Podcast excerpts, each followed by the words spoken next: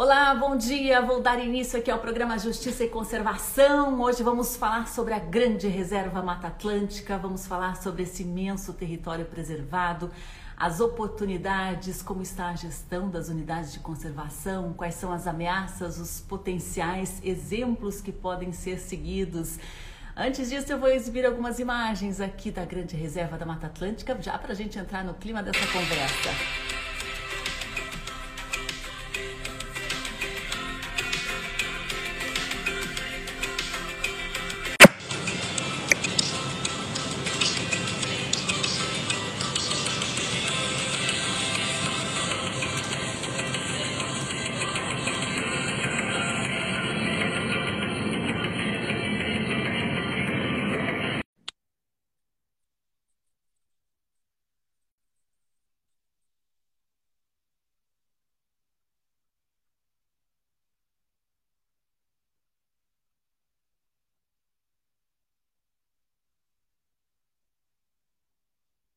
Hoje a gente vai falar então com Clóvis Borges, diretor da SPVS, né, para saber justamente sobre a gestão e estrutura das unidades de conservação aqui no Paraná, na área, na região da Grande Reserva Mata Atlântica, né?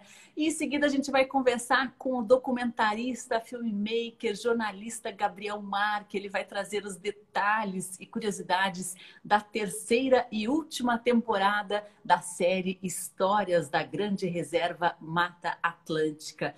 Você pode acompanhar ao vivo aí pela Rádio Cultura de Curitiba. Vou dar as boas-vindas, o bom dia para todos os ouvintes que estão aí diariamente com a gente. Sejam todos muito bem-vindos. Vou dar o bom dia também para o pessoal né, que nos acompanha via internet, via redes sociais. A gente está aí no Instagram, a gente está também no Facebook com transmissão simultânea, né? Sejam todos bem-vindos. Bia Santana está com a gente, Ronaldo Montalto, Lili Matinhos, o Murilo também está aqui com a gente, pessoal da cultura. Sejam todos muito bem-vindos.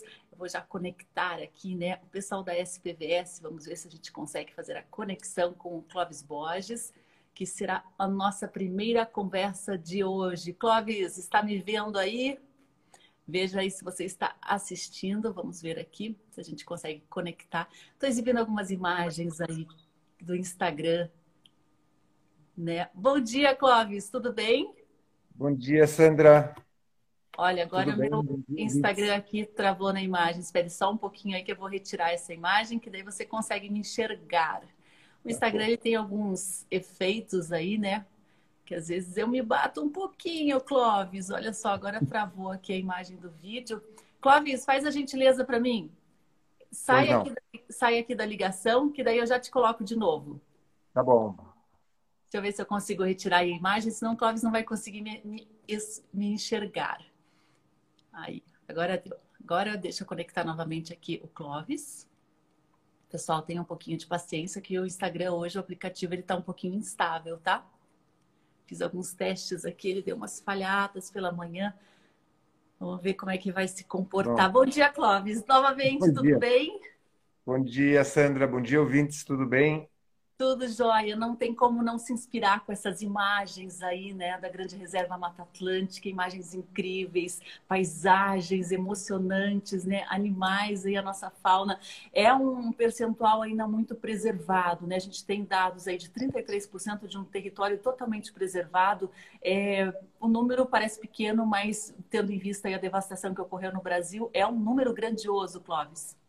Não, nós nós estamos aqui próximos do maior remanescente de Mata Atlântica que, que existe, o, ainda em, em boa proporção, bem conservado, é, e com áreas espetaculares. Né? E uma das características dessa região são justamente essa sucessão é, de ambientes distintos, saindo aqui do primeiro Planalto com campos naturais, as florestas com araucária, é, cruzando a Serra do Mar, é, encontrando a floresta, a floresta atlântica mais típica, é, na encosta, na, na planície, as restingas, que é, são um tipo de vegetação muito especial, muito rico, os manguezais, as regiões estuarinas, né, as coleções de água e até as ilhas oceânicas que nós temos. Então, é uma sucessão de ambientes espetaculares, contígua, o que é muito raro hoje é, no bioma Mata Atlântica, você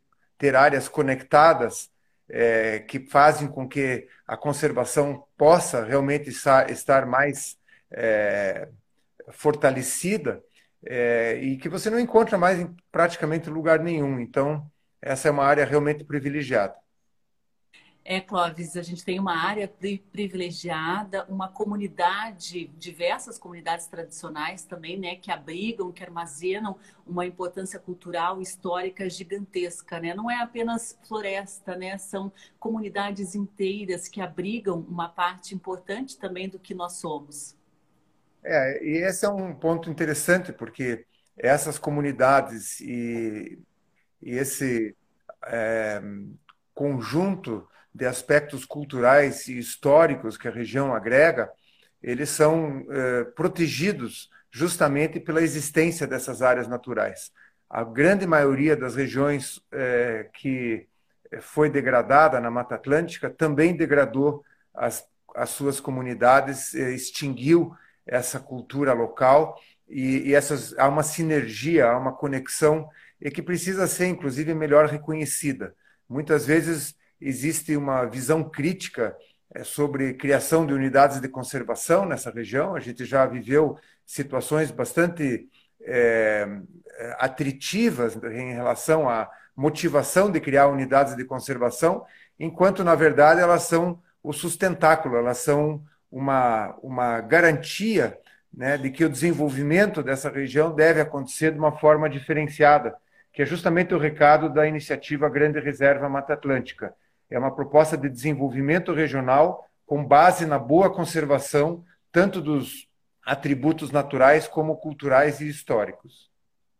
É, vou dar as boas-vindas aqui para o Leonel Anderman, do Viveiro Porto Amazonas. Grande Clóvis, ele diz, sou fã do trabalho da SPVS, né? O Leonel ainda comenta, né? Sucesso sempre para a sociedade mais importante de preservação do Paraná. Leonel, muito obrigada aí pela presença, pelo comentário. Clóvis, há, há muitos paranaenses e outras pessoas, quando descem ao litoral né, do nosso estado, veem aquela região muito preservada, as florestas, é, a, a, os picos também, né, cidades históricas, é, mas pouca gente sabe o que exatamente existe ali de unidade de conservação. Existem parques nacionais e parques estaduais, além de diversas reservas particulares, né? Como você avalia justamente essa situação legal de preservação e de garantia de que essas áreas vão continuar intactas? Sandra, as unidades de conservação é, existentes na região da Serra do Mar e na área costeira é, aqui do Paraná, elas são extraordinárias. O Paraná foi é, ganhou um presente nas últimas três décadas, que foi a criação de um conjunto extraordinário de unidades de conservação, em especial os parques nacionais. Nós temos em 89 a criação do Parque Nacional do Superagui, que é uma das áreas de restinga é, mais bem conservadas de toda a costa brasileira. E, na sequência, nós tivemos aí mais dois parques sendo criados: o Saint-Hilaire Lang, no município de Matinhos, principalmente, e o Parque de Guaricana, que pega é, Guaratuba é, e São José dos Pinhais. São parques grandes, com extensões é, significativas, e que também, é, é, no seu entorno, recebem um conjunto de outras unidades de conservação estaduais, nesse caso. Os parques nacionais são de gestão federal, é, sob responsabilidade do ICMBio, e temos um conjunto também importante de parques estaduais, é, como é, o Pico Paraná, o Pico Marumbi, é, o Rio da Onça, em, em Matinhos, a, o Boguaçu, em Guaratuba, que é um parque, é o maior parque é, na, na região costeira, é, o Parque das Lauráceas, que é um grande parque estadual na Serra do Mar, em direção a São Paulo, e é, diferente do estado de São Paulo, que tem um conjunto expressivo também nesse, nesse litoral sul de unidades de conservação, e lá, em geral, são unidades de conservação estaduais, que conseguiram, a partir da gestão pública,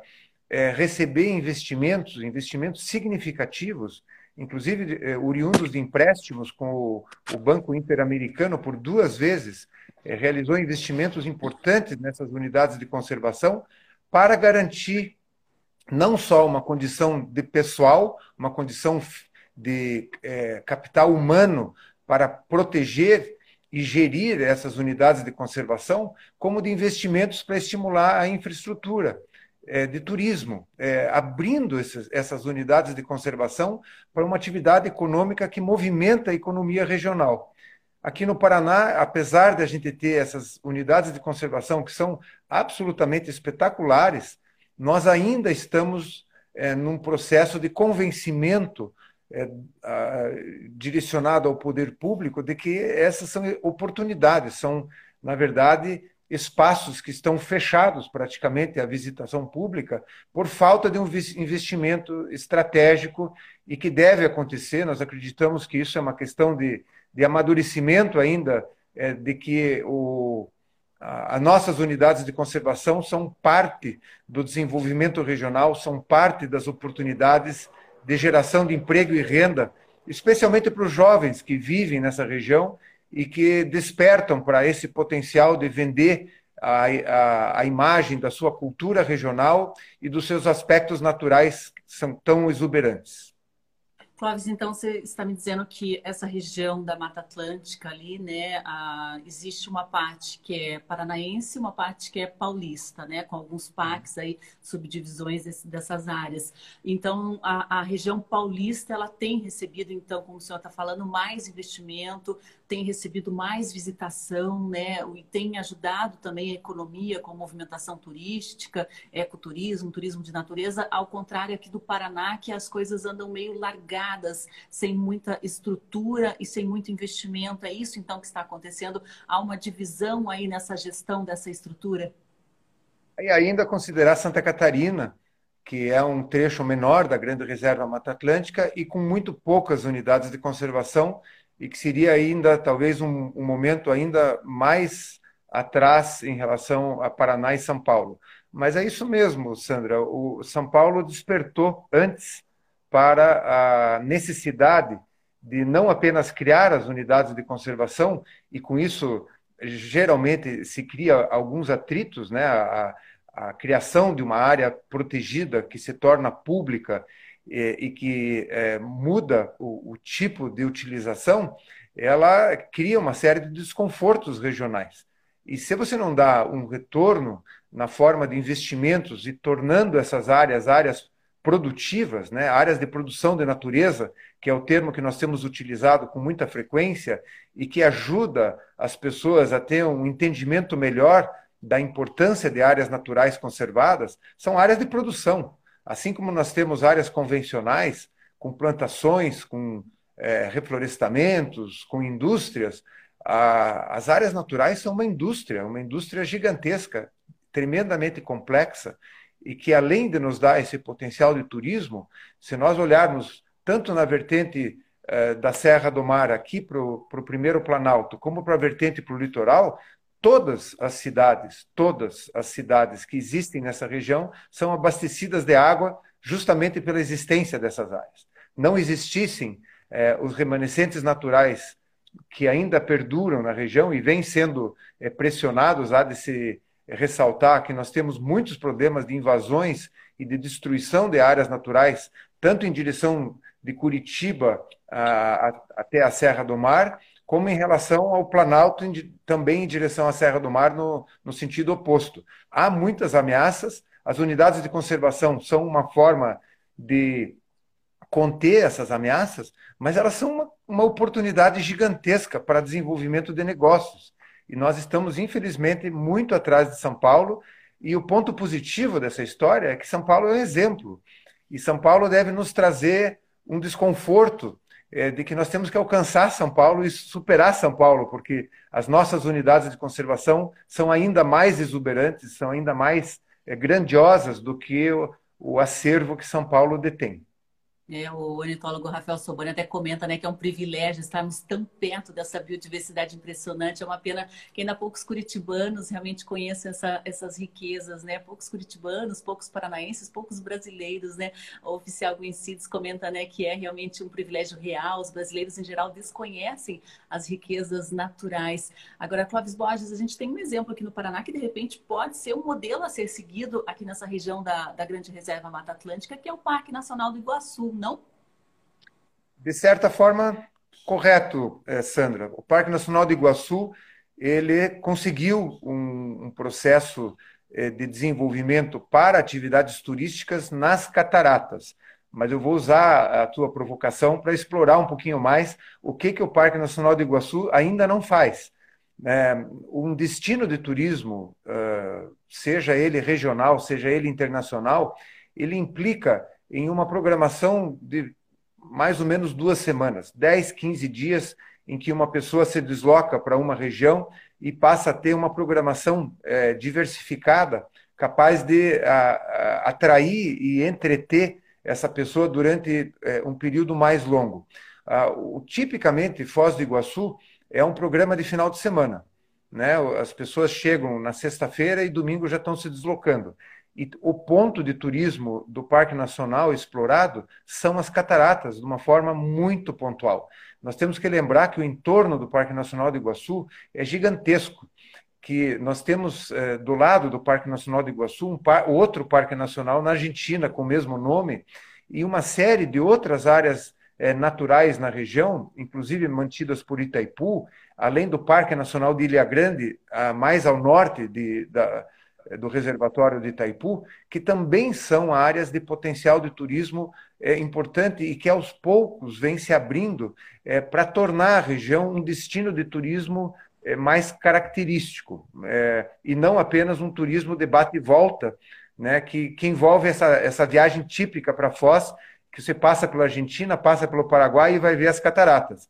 E ainda vai dar uma olhada na, na em, Foz, em, em Itaipu.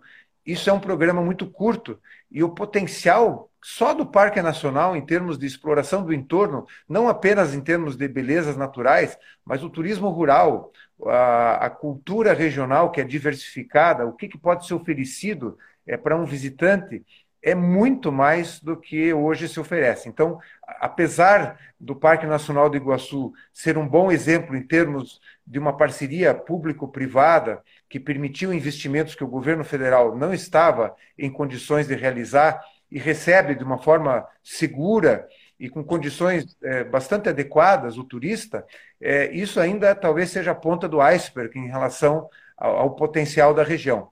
Mas olhando para o nosso lado, e a tua pergunta foi se podemos nos inspirar no Parque Nacional do Iguaçu, é, certamente é, se conseguiu fazer investimentos no Parque Nacional é, do Iguaçu que é, nunca existiram na nossa região costeira. Nunca houve um investimento significativo em praticamente nenhuma das unidades de conservação que nós temos. A única unidade de conservação que não é pública, na verdade, é uma unidade de conservação privada e que detém uma estrutura adequada para visitação pública é a Reserva Natural Salto do Morato, mantida pela Fundação Grupo Boticário e que ao longo dos últimos 30 anos embora seja uma área não muito extensa, criou um modelo de unidade de conservação que é um exemplo para o mundo. E, e, também aí temos que explorar o potencial dessas áreas privadas, que em conjunto com as áreas públicas cria aí um grande mosaico de opções para esse programa de 15 dias, que é muito importante ser ressaltado. É, veja que no litoral nós costumamos também ter um programa que é descer no sábado ou no domingo e subir no final do dia, passando por Morretes, passando por Antonina, fazendo alguma coisa diferente, mas voltando no mesmo dia. Se quer um pernoite, né? Se está dentro do, do padrão é, da exploração do litoral. A Graciosa é, um, é uma passagem para muitas pessoas, mas também é um passeio de, às vezes, de uma tarde. Né? E isso não é o que o potencial da região oferece em termos é, de turismo de natureza, é muito mais que isso. É, até eu conversei é, recentemente com algumas pessoas que atuam na área turística de Morretes, eles comentaram que essa é, marca de Morretes como um turismo, um turismo gastronômico, né, que as pessoas descem apenas para almoçar, para uhum. fazer um passeio rápido, está acabando né, com o potencial que teria ali. E muitas pessoas, muitas empresas investiram, fizeram investimentos gigantes né, justamente nessa área de turismo de natureza, com a compra de equipamentos de aventura, né, com a investimento em pousadas, em hotéis, né, e esse turismo gastronômico tem atrapalhado, até porque as pessoas vão ali só para comer ali seu barreado estado, né? Conhecer ali o centrinho e acabam voltando. É, é muito mais do que isso, né, Clóvis Borges? É, por exemplo, o que poderia ser aproveitado? Acho que até o próprio turismo de natureza, um turismo contemplativo, é um grande potencial e até o Ivo Rec comenta, né, a, a questão aí dessa conexão da Mata Atlântica com Santa Catarina, Paraná, São Paulo, né? Abriga diversas espécies de fauna, grandes felinos, né? É importante essa conexão também, ele comenta aqui para fortalecer a qualidade Sim. Genética, né? Só um exemplo da importância, mas justamente a gente tem até essa observação de aves, essa observação e contemplação de natureza, né, Clóvis? Que isso é muito mais do que simplesmente um almoço, um passeio rápido. Sim, você citou Morretes e, vale a pena a gente é, referendar aqui outro investimento que não é uma unidade de conservação, mas é uma área protegida, que é o Ecoa Park, que é, quem não conheceu é, deve, deve visitar, uma área muito interessante, uma provocação inteligente em relação a um uso de uma área privada. E sim, o potencial de utilização ele tem que ser diversificado. Nós não conversamos hoje sobre a importância de conservação da biodiversidade, da geodiversidade dessa região. É, estamos dando um enfoque mais para a questão do turismo, mas também há uma sinergia, assim como as questões culturais. A, o turismo é, científico, por exemplo, você acompanhar pesquisas que são realizadas na região, por exemplo, com o papagaio de cara roxa, com o micolhão de cara preta, com os grandes mamíferos, a, as observações de aves, é, que, que ocorrem, inclusive, nos, em, em levantamentos, em inventários, podem ser transformados em atividades que sejam acompanhadas por visitantes. Isso já acontece em muitas regiões do mundo, em que você é, alia o desenvolvimento de uma pesquisa científica ou de uma ação, por exemplo, de restauração é, de uma área degradada, a, o sequestro de carbono ou uma implantação de um projeto de agrofloresta, e isso é um atrativo, é uma curiosidade. E, e propiciar ao público uma vivência em que ele experimenta, ele consegue entrar dentro é, de, uma, de um universo que ele nunca conheceu, que é o desenvolvimento de uma pesquisa científica com um propósito específico para ajudar a conservação, para fomentar algum tipo de produção econômica é, de baixo impacto, como o caso da agrofloresta, são potenciais é, infindáveis na nossa região. E existem já, a Grande Reserva Mata Atlântica completou agora 30 episódios de ações é, de qualidade acontecendo nessa região. E as 30, os 30 exemplos são apenas uma amostra das boas iniciativas que já ocorrem nesses 2,2 milhões de hectares contíguos que existem é, nessa região muito próxima de Curitiba e ainda quase 2 milhões de área marinha também, né, Clóvis Borges, que abriga aí uma biodiversidade, um potencial gigantesco também de produção de Exatamente. natureza. É, se a gente considerar a área marinha, nós duplicamos a extensão da grande reserva e bem, bem é, apontado por você, Sandra. É, são áreas igualmente importantes e igualmente com potencial de desenvolvimento de atividades turísticas de baixo impacto. Né? O turismo predatório, o turismo é, com, com movimentação de um, um grupo muito grande de pessoas ficou para trás. Nós, o turismo hoje, até em, em, função do momento delicado que nós estamos vivendo, é, ele é formado por um turismo mais seletivo, no sentido de pequenos grupos, né, oportunizando para para muitos pequenos grupos poderem visitar uma diversidade grande de áreas e não concentrações, como é o caso de Foz do Iguaçu hoje. Né? É uma grande concentração num ponto específico do Parque Nacional é, e podemos imaginar uma, uma outra forma de desenvolvimento é, de turismo mais seletivo, mais particular, atendendo de uma forma mais reservada é, e segura é, o visitante que gostaria de desfrutar a região. O potencial é grande, a própria SPVS está é, ainda aguardando um, um momento melhor para abrir as suas reservas. Uma das reservas, que é a Guaricica, para uso público, vai ser a nossa primeira experiência mais organizada e espero estar aqui em, em, em algum momento próximo para anunciar a abertura das nossas reservas, justamente para fomentar e agregar esse esforço aos demais da região para a gente transformar a Grande Reserva Mata Atlântica num grande destino de turismo e isso seja uma fórmula de desenvolvimento econômico que garanta a conservação é, desse patrimônio natural e cultural que é inigualável, é, não perde para nenhum lugar do mundo. Muito legal, ótima notícia, diz aqui o Sobânia, né? A gente tem aí nessa região da Grande Reserva Mata Atlântica, pessoal, 40 RPPNs, né? Reservas privadas que são de altíssima qualidade, como a Guaricica que, o, que a SPVS mantém, né? E essa parceria é, é poder público, né? Com a manutenção e, e, preservação das unidades de conservação, parques nacionais e estaduais, essa parceria também com a iniciativa privada, né? Com a manutenção e exploração de áreas com responsabilidade, né, Clóvis? Isso é, é, é o futuro, é o desenvolvimento dessa região, né? A gente unir aí o desenvolvimento econômico e cultural com a preservação, com a conservação. Nós temos um, um grande desafio é, para que essas ideias que estão sendo colocadas e esses exemplos, esses bons exemplos que já existem, é, ganhem escala, que é uma, é, uma estrutura muito reduzida é, das, é, das instituições ligadas ao meio ambiente no governo. É, tanto no governo federal como no governo estadual, e, e, o, o, as estruturas municipais muitas vezes são praticamente inexistentes e precisa se fortalecer essas estruturas.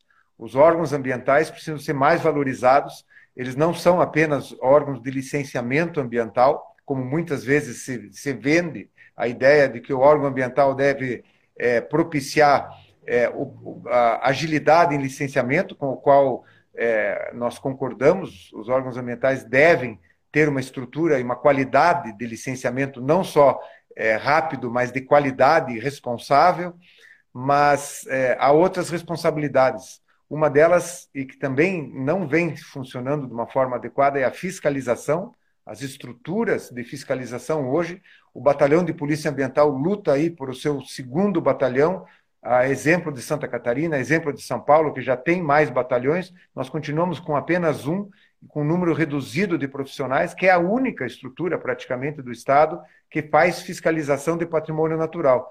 E a outra parte é a parte de fomento das unidades de conservação. Além da criação de novas unidades, a estruturação, o, o recurso necessário, o investimento necessário é, e criando aí uma ideia de que a estrutura que a sociedade precisa não é apenas ah, na forma de estradas, na forma de pontes, na forma de grandes obras de engenharia. A estrutura que a sociedade precisa nessa região deve ser feita dentro das unidades de conservação, no sentido de propiciar a sua abertura. Nós precisamos de centros de visitantes, isso é a estrutura que se precisa. Precisamos de novas trilhas, precisamos de mirantes, Precisamos de profissionais capacitados, talvez parcerias público-privadas para uma fração eh, das ações dentro das unidades de conservação poder ser assumida. Por que não? Eh, Foz do Iguaçu tem esse exemplo, agora vai ter uma nova licitação e isso está evoluindo. É, é bem-vinda a parceria é, privada nas unidades de conservação, mas não para abandonar a unidade. O poder público tem que continuar lá e fazer o seu trabalho que é mais importante e, e, e requer investimentos do que a iniciativa privada. A iniciativa privada não pode ficar com o parque e cuidar do parque e fazer todas as coisas que são necessárias. A gestão pública nas unidades de conservação públicas nunca vai poder ser abandonada e o que nós precisamos é de um reforço, eh, Sandra, um reforço substancial na estrutura, no capital humano, novas contratações que não acontecem há 30 anos nos órgãos do Paraná e que sejam destinadas para gerir essas unidades de conservação. A mesma coisa com a gestão pública federal, que está num momento de depressão é, profunda em função dos últimos dois anos é, de uma gestão catastrófica do Ministério do Meio Ambiente. Então, fechamos a nossa conversa com uma visão um pouco mais crítica, mas vale a pena a gente pontuar que o momento não é nada bom nesse, nesse aspecto de eh, gestões públicas que ainda não reconhecem o patrimônio natural como uma oportunidade e não como um obstáculo. É, não é nada bom, é até uma visão otimista, né, Clóvis Borges? A gente está, como você comentou anteriormente, ali caminhando para uma catástrofe, né? é muito triste mesmo. Mas a gente também vai falar de coisa boa aqui hoje no programa, Clóvis. A gente vai falar sobre a terceira temporada da Histórias da Grande Reserva Mata Atlântica. A gente vai conversar aqui com o Gabriel Marque. Vou agradecer aqui muito a sua participação, Clóvis, seu posicionamento, né? As suas reflexões são muito importantes para a gente pensar também como né, desenvolver essas regiões, o que falta e quais são realmente os potenciais. Muito obrigada, Clóvis. A gente mantém o contato. Até logo. Um abraço, um abraço a todos. Boas-vindas ao Gabriel. Legal, vou pedir só para você se retirar e acho que tem um xizinho no, no canto superior, porque o Instagram me tirou aqui essa possibilidade. Até mais, Clóvis. Até logo. Eu vou já conectar aqui o, o Gabriel Marque. Ah, mas acho que antes eu vou colocar até o teaser aqui, né, Gabriel, do último episódio do Guaraguaçu. Vamos acompanhar aqui antes de eu conectar o Gabriel.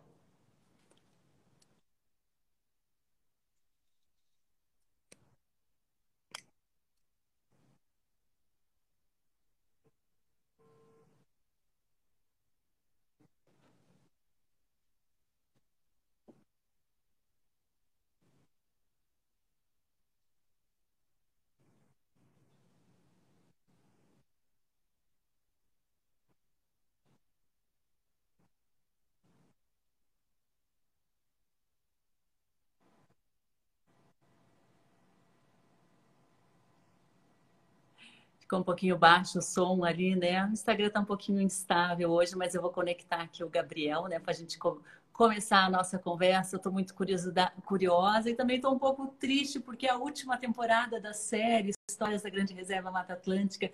Vamos aguardar aí a chegada do Gabriel. Bom dia, Gabriel, tudo bem? É a última temporada mesmo? Última temporada, Sandra. Bom dia, tudo bem? Bom dia, tudo ótimo. Eu exibi algumas imagens aí do teaser, né, do Guaraguaçu. Queria que você contasse sobre esse episódio que acabou de ser lançado. É, esse episódio a gente terminou de gravar ele foi agora nas últimas nas últimas semanas, inclusive ele foi terminado de gravar assim, a gente terminou de gravar na semana em que a gente lançou, inclusive. Então, tivemos essa correria inicial assim, mas foi um episódio muito bacana a gente quando a gente foi fazer o episódio sobre o Guaraguaçu ele é um episódio ele é um lugar uh, muito bonito. É um lugar que muita gente passa é o caminho de muita gente para ir para o litoral né? Então as pessoas passam pelo Guaraguaçu às vezes não não percebem ele ali mas ele está ali ele é o maior rio do da costa aqui né? Ele é o maior rio da costa tem 60 quilômetros de extensão começa lá na, na, na Serra da Prata e daí vem descendo e vai desembocar lá em Paranaguá. Então, é, é, foi muito bacana contar essa história do Guaraguaçu, que tem uh, um monte, foi um compilado. Eu, eu, eu, a gente gosta de falar do Guaraguaçu aqui entre nós na equipe, que ele é um compilado do que, do que é um exemplo para a grande reserva. Assim, ele é um exemplo, porque tem, tem pesquisa científica, tem turismo, tem atrações locais, culinária local, tem o Café Caiçara, Dona Conceição. Então, ele é um, ele é, é, um compilado. Se a gente pudesse resumir a grande reserva, seria o Guaraguaçu ali, sabe? Ah, essa é, essa é a ideia, assim. Eu acho que é, essa foi a ideia inicial para um episódio que seria o que seria o que encerraria as três temporadas de episódios que nós temos aqui.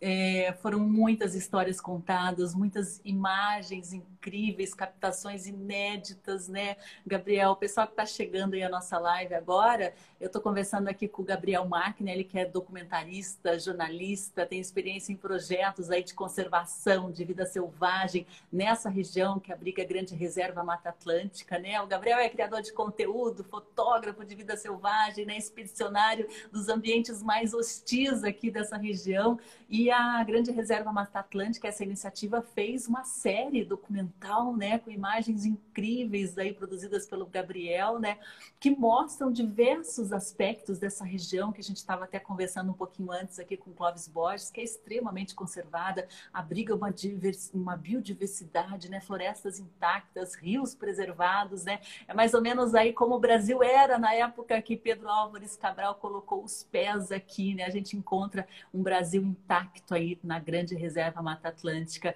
E, e é, a, essa série, né, ela é exibida no YouTube, tem algumas amostrinhas ali nas redes sociais da Grande Reserva Mata Atlântica, né, Gabriel? E como que foi o alcance, a repercussão aí desde o início? A gente conversou lá no comecinho, né, quando vocês estavam idealizando os primeiros episódios e como que você está agora já amadurecido aí como o idealizador também dessa série, né? Como é que é aí o teu processo? É, eu acho que muito, é, muito boa pergunta, Sandra. É, houve uma mudança. Já aproveitando um abraço ao Clóvis, né? Sempre, sempre ótimo a gente trabalhar em conjunto em prol da conservação. Uh, mas lá no começo, uh, eu mesmo não conhecia a Grande Reserva. Eu acredito que até foi uma das coisas que eu comentei quando fizemos a entrevista lá no começo. Eu não conhecia muito a Grande Reserva. Eu não conhecia a região aqui. Então foi muito, foi, foi ótimo esse olhar de fora. Quando eu olhei, eu falei: isso aqui é sensacional. Isso tem muita história para contar, tem muita coisa interessante acontecendo aqui. E a gente fez um trabalho enorme de na primeira temporada foi bem fizemos em uma temporada, né? Fizemos uma temporada em um mês. Mas depois a gente começou a pensar em mais episódios, expandir, ir para lugares aonde nem a gente conhecia muito bem. E houve uma repercussão muito boa. No começo a gente acabava explicando muito que era a grande reserva. É, as pessoas também não conheciam, então a série ela começa, ela, ela, ela vai, vai dando tom para o pro próprio projeto da Grande Reserva Mata Atlântica. A, no começo a gente ainda tentando entender todos os processos e as pessoas conhecendo e chegamos na última temporada com as pessoas pedindo para vir fazer episódios uh, num determinado lugar. Ah, venham falar com a gente, venham mostrar isso aqui, isso aqui é muito bacana. E a gente tá, tentou abranger todo mundo, tentamos abranger todos os assuntos. A gente, a ideia inicial nem era a gente fazer 30, né? A gente ia fazer 20 episódios. Aí a gente acabou, não, vamos fazer mais, vamos fazer mais 10, vamos fazer 30 episódios. E aí tem gente pedindo mais temporada e a gente fala, nossa, a gente já contou tanta coisa, a gente já abordou todos os detalhes possíveis, todos os assuntos possíveis, né? Claro, tem muito mais assunto a Grande Reserva, a Grande Reserva tem muito mais coisa pela frente, tem vários assuntos, coisas que vão rolando, coisas que vão acontecendo novas, né? Mas até inclusive por conta da iniciativa da Grande Reserva, algumas pessoas se inspiram, elas começam a criar uh, coisas novas. Então, é, tem esse, a gente teve esse retorno do pessoal. A gente tem um carinho muito grande do público que assiste a gente, que já tem gente que, ah, eu estou aqui a, eu, eu acompanho vocês sempre, eu sempre assisto episódio, que nem o Leandro lá de Guaraqueçaba, do grupo Fandanguará, ele sempre assiste.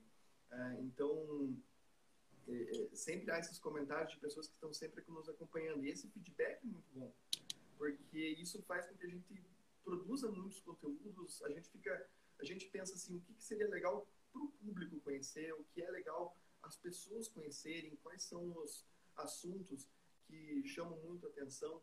Então, a gente aproveita para revelar o que há na grande reserva e muita gente comenta. Eu não fazia ideia que isso tinha aqui.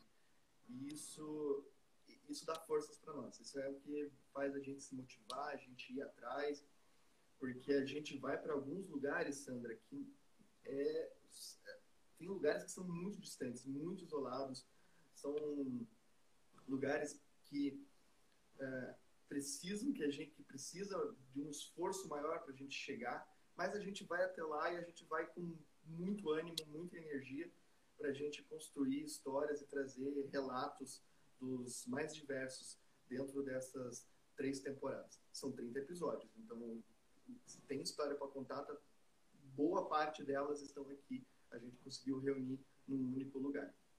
É, eu estava até revendo alguns episódios agora cedo, né? É muito lindo, material de primeiras imagens, Gabriel. Olha, meus parabéns aí pela captação das imagens, captação dos depoimentos também, que tem muita história humana sendo contada, né, em que envolve essa área. Aqui eu estou mostrando aqui a, o, o, cardápio da Grande Reserva Mata Atlântica que está aqui no, no YouTube, né? Você encontra facilmente aí a página, né, o canal deles conta muitas histórias, né? Tem, olha, até o, o, Edgar Fernandes, né? Grande fotógrafo aí do litoral, né? Tá comentando, tá com a gente aqui. Edgar, bem-vindo, viu? Ó, queria saber, inclusive, o que, que você achou do episódio dos Guarás aí, que eu sei que os Guarás moram no seu coração. E tem também uma, uma parte da, da série, né, Gabriel, que fala aí sobre os animais da Grande Reserva Mata Atlântica, né? Poxa, essa eu vou te confessar que foi a minha favorita, que eu sou uma apaixonada pela fauna da Mata Atlântica, né? Que sensacional! Foi muito difícil fazer essa captação das imagens da vida selvagem, porque nem sempre eles são muito acessíveis, né? É, aqui na, na principalmente aqui na região da, da Grande Reserva, aqui na Mata Atlântica como um todo, é um lugar muito, é uma floresta muito fechada. Ela é uma floresta tropical, ela é bem fechada. Então os animais, eles conseguem se esconder muito fácil. E há um certo motivo para se esconderem dos humanos. Eles se escondem da gente por, por conta das ameaças que eles sofreram. Então eles aprenderam que a gente é um pouco, a gente é uma, a gente é perigoso para eles. Então há, há um há, há sempre um um desafio quando você vai gravar a fauna, porque você precisa fazer com que eles, né, os animais, se sintam seguros diante da di, diante de você estar tá lá registrando eles, que você não é uma ameaça. Então, muitas das gravações aqui a gente precisa estar distante, a gente precisa é um trabalho muito grande de procurar eles. Em alguns locais, eles já estão mais acostumados, que nem os próprios guarás, eles esses guarás gravados na Baía de Guaratuba. Eu gravei guarás tanto na Baía de Guaratuba quanto na Baía de Guaraqueçaba. E eles, uh, eles são, eles têm essa revoada deles, mas se você chega muito perto, eles já se espantam, eles já, eles já vão embora. Então você precisa ficar distante, você precisa uh, tomar uma distância segura deles. Mas os animais da grande reserva, diferente de lugares como o Pantanal, que é um planalto reto, fácil, que você registrar os animais por um bom tempo.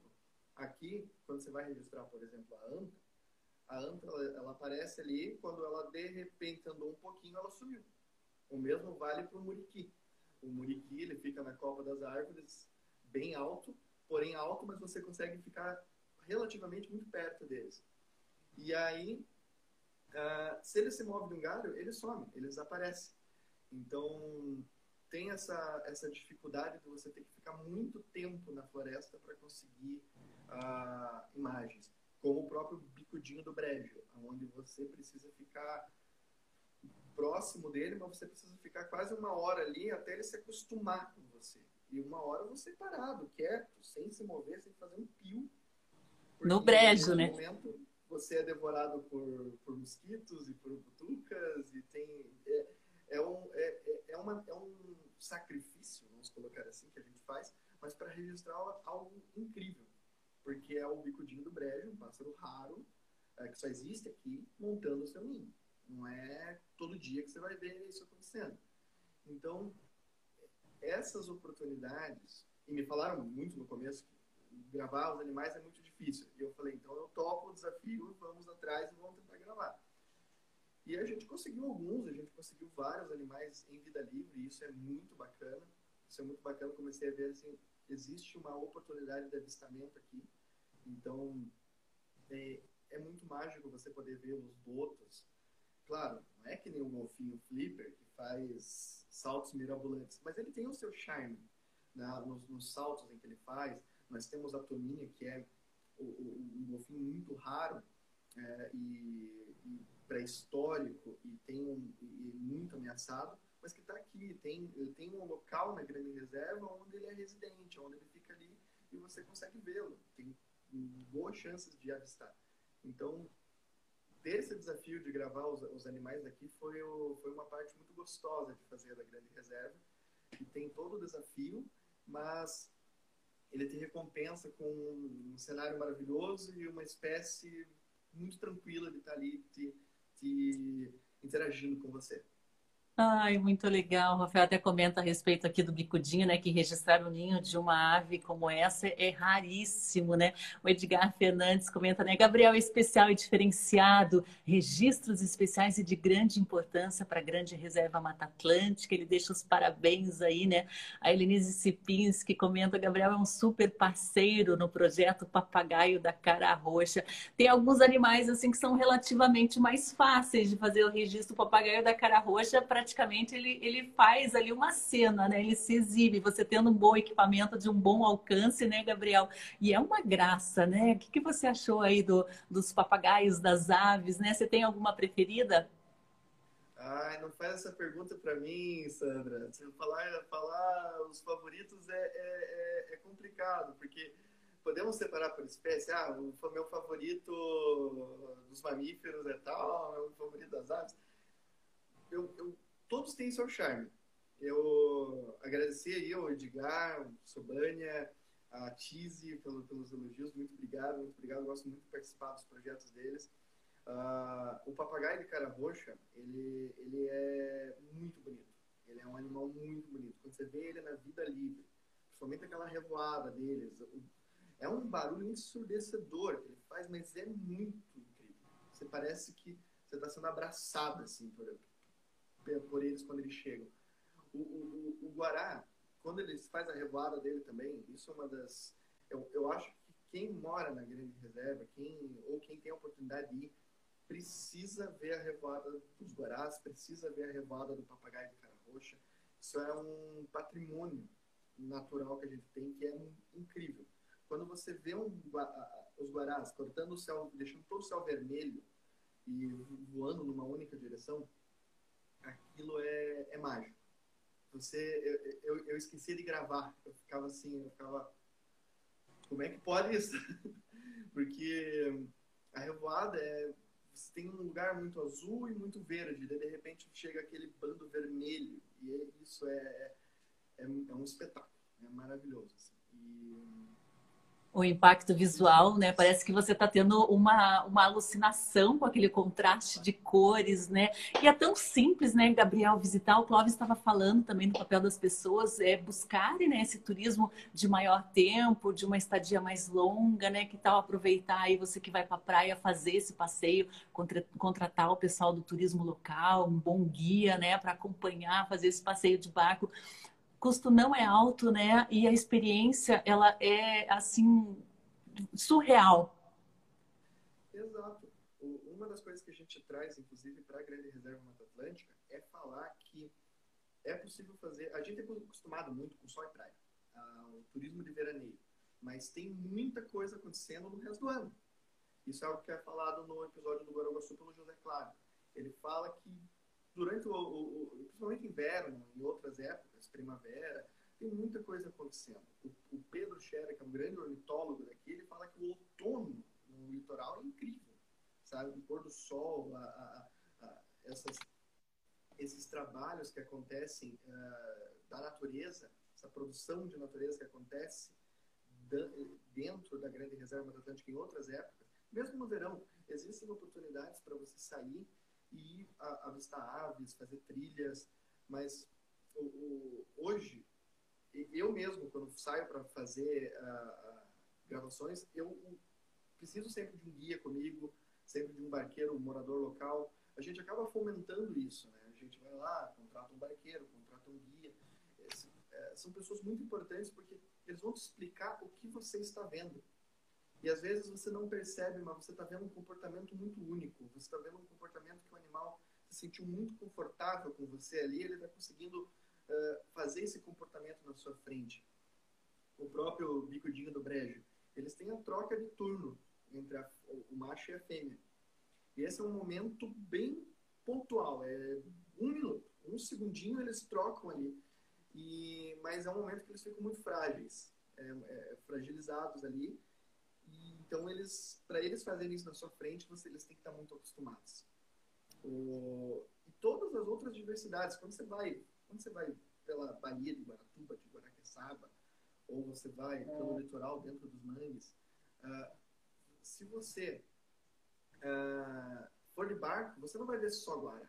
Você vai ver colhereiro, você vai ver a garça moura, você vai ver garça branca à vontade, garça azul, você vai ver pato selvagem, se der sorte você vai ver pato selvagem, você vai ver martim pescador, tem muitas espécies, você vai ver os botos, você tem oportunidade de, de ver algumas espécies ah, do mangue.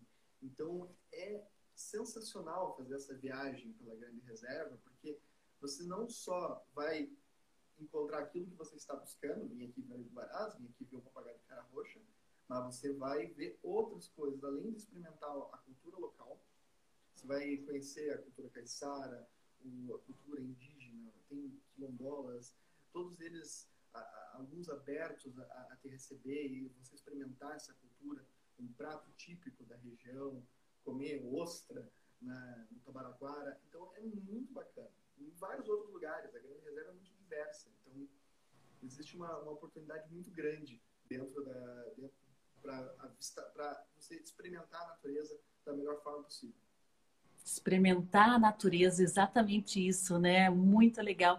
A Rosa até pergunta se o melhor lugar para ver é Guaraqueçaba, se você fosse indicar um roteiro aí dentro de toda a sua vivência da série, Gabriel, o que, que você indicaria? Ó, vai lá, pega o barco em tal lugar, vai primeiro na, na, na ilha tal, dá uma voltinha no mangue ali. Qual que seria o teu roteiro? Uh, eu ainda não eu, eu acho que os guias de turismo vão, ser, vão, vão saber falar melhor sobre isso, né? mas um roteiro que eu gostei muito de fazer, você pode, você, você pode tanto para Guaraqueçaba quanto para Guaratuba. Os Guarás, eles voltaram para a Grande Reserva Mata Atlântica, não é, foi bem recente, eles ficaram mais de 50, 70 anos sem aparecer. Então a gente não tinha esse vermelho há, há um tempo atrás desde 2007, 2008, que foi, foi o primeiro registro novo deles aqui. Então, você pode pegar em Guaratuba, você pode ir pegar um, barco na Praça dos Namorados e ir para uma das ilhas lá, principalmente com o pessoal do Instituto Guaju, eles, eles dão, dão um suporte bacana para quem quer saber sobre como avistar os guarás. Mas você também pode fazer a mesma coisa em Guaraqueçaba. E em Guaraqueçaba o roteiro pode ser outro. Guaraqueçaba você tem Salto Morato perto ali, você tem Superagui, você tem diversos outros locais para você fazer avistamento, então é muito bacana isso, muito bacana. Você tem a culinária local, em Guaratuba tem, tem um outro processo, em Guaratuba você vai ter o Tabaraquara, você vai ter a região da Baía de Guaratuba ali para você uh, experimentar, tem o turismo de sol e praia, então você consegue ficar ali também, ter a praia, colocar seu guarda-sol lá e admirar a paisagem e, e, fazer esses outros passeios, além de todo o Rio Guaranaçu ali também, que tem trilhas para você andar de bike, para você. Então é tudo muito perto, relativamente muito perto. Uh, muita coisa que você precisaria experimentar. Fora daqui, as pessoas têm essa visão de, ah, eu preciso sair para experimentar coisas de natureza, ou é só no Pantanal, é só na Amazônia. Sim, lá tem bastante também, mas aqui também tem. Então, nós temos um, um, um, turismo, mas o nosso é um pouco diferenciado. Eu, eu gosto de falar assim, eu, eu vi um termo uma vez, do, o Roberto Fusco, do projeto Grandes Mamíferos da Serra, da Serra do Mar, ele, ele falou assim para mim, ah, a fauna daqui é uma fauna invisível. Então, o turismo, quando você vai para lá, ele é um turismo de você mais ouvir os pássaros, ouvir a, a, percebeu uma pegada, você não sabe, não. você está andando no mesmo lugar que a onça pintada. Ela passou por ali. Ou a puma, ela passou por ali. A anda, ela deixou o seu rastro. Então, é, você vai experimentar mais sensações na natureza, de ouvir as aves.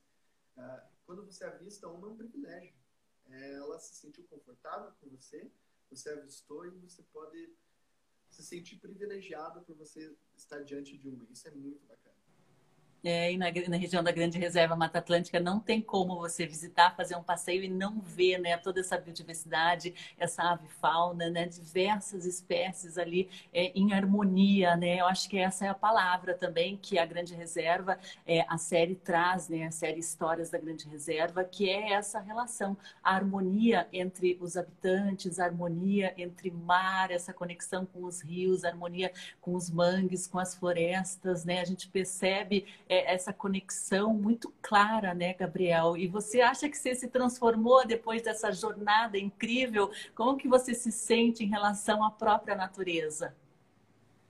Ah, eu, eu, eu, eu, eu, me, eu me conectei de uma maneira que hoje eu fico pensando muito se eu não deveria ir para... Eu, assim, eu moro em Curitiba. Eu fico pensando, será que eu não deveria ficar mais ali, sabe? Ficar mais presente, mais, estar, estar mais... Uh, é, dentro da grande reserva ali, dentro da região, é, porque há uma conexão muito grande. A grande reserva, ela é, eu vou, eu vou ser bem é, romancista aqui e falar que a gente se apaixona pela grande reserva. Então, é, é, muito, é muito bacana você entrar nessa região e você ter essa conexão com, com o lugar. Se você experimenta a Grande Reserva, é, não tem como você não gostar. Ela é, ela é muito convidativa, ela está de braços abertos.